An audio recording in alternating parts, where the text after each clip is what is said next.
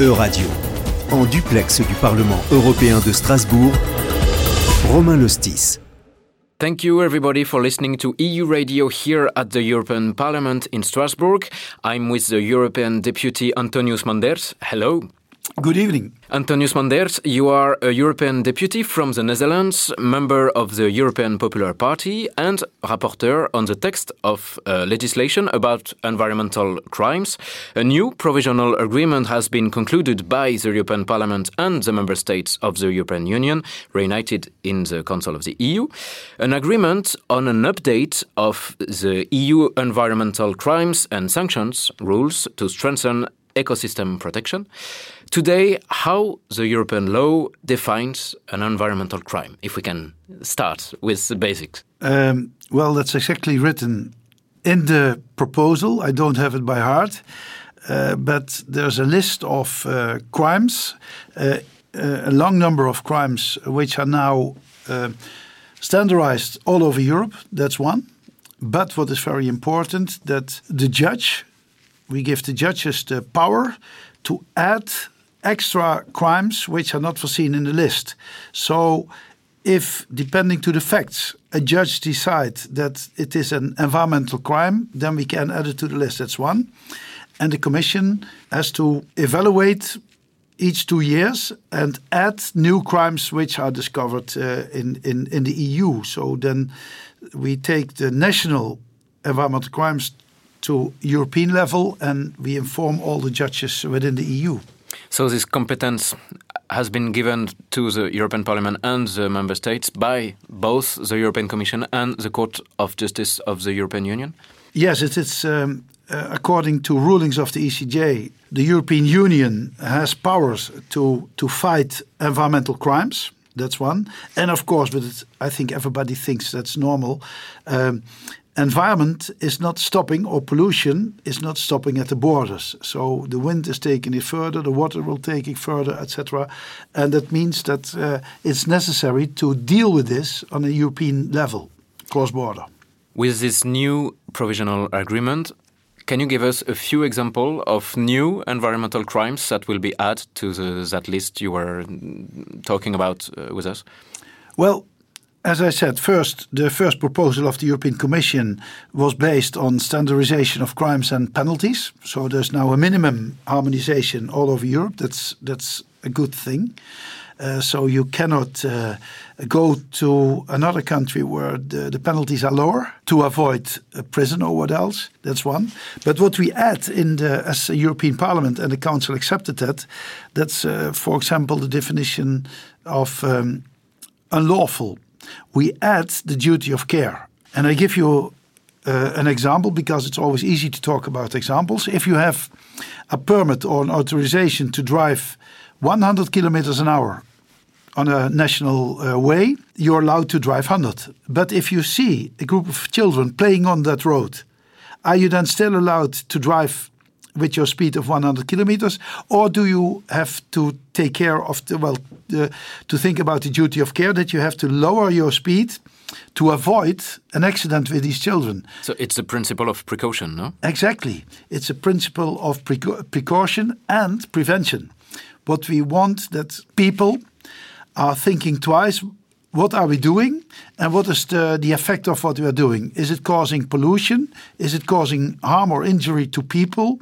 And if that is the case, then you have to stop your activity, even if you have a permit. If I understand you correctly, the big new difference uh, between this new set of rules than the previous one is the cross-border dimension, the European dimension, because it was already illegal, for example, uh, for an individual to, to, to provoke a fire in, in nature. For example, in France, it was it's already illegal.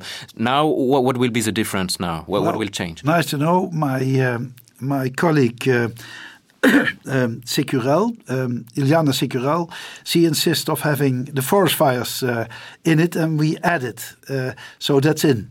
Uh, that's a nice example you gave, but it's everywhere in Europe. It's forbidden to put on fire on forest, and it's considered as an uh, an environmental crime. But the most important is actually uh, because we have different criminal systems within the EU in the different member states. And I'm really happy that we achieved, uh, with permission of the Council, that we introduced this duty of care. And if I give the example with this uh, speed on a, on, on a national um, road with children, then everybody understand that. But if I have a permission to pollute with, uh, for example, PFAS, and the permit is uh, 15 years old, 15 years ago, nobody knows what PFAS was, so you get the permission to, to pollute the, the river. But nowadays we know that's causing cancer for people who live in the neighborhood. Then, even with a permit, you're not allowed to pollute further on. So you have to stop your activity. And if not, then the judge can consider, depending, of course, of the facts, that the company, the polluter, can be taken to court, to criminal court. But, that's new too, also members of the board, the CEO, can be taken personally to the criminal court because if he or she knew and know uh, could know about uh, the activity that it is uh, dangerous and he or she didn't act to stop it. So you have always you have to comply and to fulfill certain conditions and uh, and then of course the judge will decide on that based on the facts. But with this proposal even CEOs can be taken to prison if their company is committing an environmental crime and not to build new jails to put all the, the, the, the CEOs in. No, the idea is that we uh, that we introduce the precautionary principle and that because of this precaution we prevent a lot of uh, environmental crimes one but especially that we uh, prevent personal injury of people who are hurt by the pollution or by the act so the idea is not to punish past pollutions just to make it stop well, past pollutions in criminal law is uh, is is never possible because uh, it's not retroactive. No, it's never retroactive. But from the moment now, it will be. It will be dealt with if it is implemented in the national uh, uh, uh, law systems in twenty no in uh, twenty four months. Yes, two years.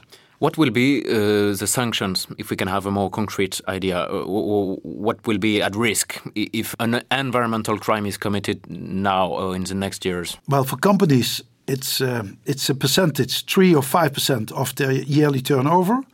Uh, and in some countries, it, because they are not used to these percentages, it's uh, 40 million, uh, which is, of course, also a lot. But uh, uh, the parliament preferred actually uh, the percentages of the turnover because uh, a multinational for a multinational 40 million is nothing it's drinking money but for an SME you get bankrupt if you have to pay 40 million. So we think that's not a fair solution for the penalty but some member states insisted of keeping it.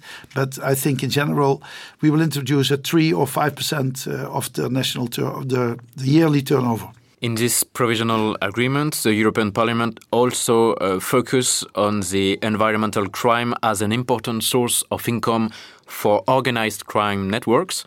W what does that mean? How, how can an environmental crime be a source of income for a criminal network?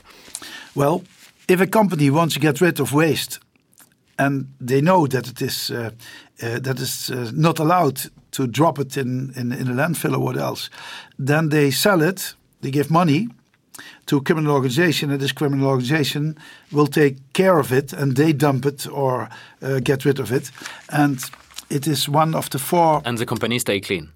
Well, yeah, but with this this new proposal, we also add the, the, the, the due diligence that you know as a company what you're doing and who is taking over your waste. So you have to think twice. And again, I hope this will prevent because um, an assessment of the European Commission showed that environmental crimes for criminal organizations is the is in the top four of the most profitable uh, uh, crimes, and that's that's what we have to stop because it's uh, we don't allow uh, criminal organizations, but we have to stop the, the, the let's say, uh, the starting point. And most of the time, companies are the starting point, uh, and in the end, they are not responsible anymore, but they started with their waste, what they want to get rid of it. And for example, we also mentioned narcotic waste. If the, the supplier, the, the chemical industry knows that the, the, the raw materials that the company is selling to a criminal organization to produce uh, uh, chemical drugs or, or narcotic drugs, and then there's a pollution, then it might be even possible that the company will take to court at the end. So you always have to to think twice. If you can, if you can prove the transaction or, Exactly. the, or the link between the company and Yeah, of the course. criminal organization. Yeah. In the end, what jurisdiction will be in charge of such files? Uh, is it in every national court? Uh, is it the same law for every European country, or can it be uh, adapted to every national system? Uh, it had to be uh, uh, transmitted into every national system, of course. But what we introduced that the member states shall, so they have to, to improve the knowledge of their judges, but also the police, the public prosecutors. So um, we what we got in the future is more or less specialized uh, environmental crime uh, uh, detectives, and uh, so that they know much earlier that they have more uh, uh, knowledge about what is an environmental crime, and also the judges that they can deal with it, because that's necessary. Because nowadays sometimes it is so difficult to prove that you need experts to have to prove, for example, what is the difference of uh, chemical uh, products. And What about non-European actors or non-European companies that are acting on European soil? For example, multinationals. Are they covered by the same rules? yes, then they are covered. But if so, if there is a multinational acting within the European Union and committed uh, uh, an uh, environmental crime, then uh, it's also for them. So that's an equal treatment for everybody. And which court will judge them? Well, uh, normally it's um, uh, the court where the crime is committed. So where the pollution uh, um, started. Uh, that's that's the, the, the, the normal rule. Um, and we hope, but that will be later, that EPPO, the European Public Prosecutor Office, that they can uh, deal with these uh, things uh, to coordinate the national public procurements together with the European public prosecutor, that um, uh, that they can coordinate that. But uh, the member state didn't want to go that far because it's uh, normally it's national competence, and they are afraid of losing it to the EU. But the Commission announced that in 2026 there will be an evaluation of the functioning of the EPPO, and then they um, announced that they will um, look at the competences, how, if it is possible, is it feasible, uh, if there's budget enough, that EPPO together with Eurojust and Europol, that they are working close together with the national public prosecutors With the to pol- fight police, crimes. European police cooperation? Yes. And what's your opinion about this, you? Well, I think that's uh, very helpful. Um, and of course, always the national public prosecutors uh, have to fill in the duty, but they can be helped by a European, uh, let's say, experts. Uh, because the, uh, the, the idea behind this is to, um, to fight as much, much as possible the environmental crimes, that's one. And after a few years, that that the, the possibility to be caught is that high that people say, well, we don't pollute anymore, we don't commit environmental crimes, and that's the best solution because then we prevent uh, the, the damage of the environment, but also causing uh, um, uh, injuries to people. In terms of calendar, um, we have been talking about the need to put in place concretely these environmental crimes. You were uh, telling us about the need to form new experts on this uh, type of uh, law, this specialty. How long will it take before having a real uh, functioning system of controlling and sanctioning uh, environmental crimes in the European Union? Well, in two years' time, um, this directive had to be implemented in the national uh, criminal law systems, and then, of course, it's uh, depending of how intense that uh, the the member state wanted to fight these environmental crimes. But it's the same with uh, speeding. That's with every Corruption. or- corruption, with uh, all kinds of uh, crimes. The most affected is if is if all member states are fighting as much as they can the, the, the environmental crimes, and then we will get rid of them in the future. Antonius Manders, you were the rapporteur on this text. Are you satisfied uh, of this text in its current uh, stage? I'm even more than satisfied. I think it's a, a revolution in criminal law that we introduce the duty of care. That means, as I uh, explained, your permit can be lawful now, but when the, the circumstances or the scientific proof changes, there can be a moment that your permit is unlawful because the the circumstances and the knowledge are changing. And you should have anticipated it. And then yes, and then you have to take you have to fulfill the duty of care as uh, an actor. This is completely new, and what is also new is the limitation period. The member state standard will be the moment of committing the crime. Uh, for example, in France, if the, the, the, the the criminal is hiding or concealing the crime, then the moment then it starts, uh, the moment that it is uh, discovered. And we give, so we say at least it's 10 years after committing the crime, but at least is a legal, in, in legal text means that every member state can go further. They can say at least is in the European directive, but we need 20 years or 40 years, or they can even introduce after discovering the crime. That's up to the member states. This text is still a provisional agreement today. So, what next? How long uh, before its final uh, validation? Well, I think. Um, in, in December, uh, during the, the, the, Council summit, the Council will uh, will agree on it. And in February next year, so in, in so two and a half months, the Parliament have a single vote, accept or not accept. And uh, having seen the majority of all the political groups, I am quite sure that it will be accepted. You, you, you don't expect uh, no. any, any, surprise. And then it had to be published in the in in the European uh, uh, official um, uh, magazines, and then within two years the member states have to fulfill it. What is perhaps nice to know for uh, the French uh, listeners uh, of this program, we didn't want to introduce ecocide. That's forbidden in my group, in, in the, uh, the EPP group, but a lot of countries don't want that. We were focusing on uh, the, the definition uh, which is discussed now in international fora, like, for example, the United Nations, because ecocide is really an extreme intensive environmental crime. But what we add now is that we say extra um, aggravating circumstances, extra uh, negative effects on the environment can be compared with ecocide if member states have it adopted already in their national law system. For example, Belgium. They have introduced it a few years ago, what ecocide is, and then they can consider it or compare it with ecocide. As an equivalent. Yes, exactly. So we open the scope for uh, for countries, for member states to introduce ecocide as an uh, as an uh, environmental crime.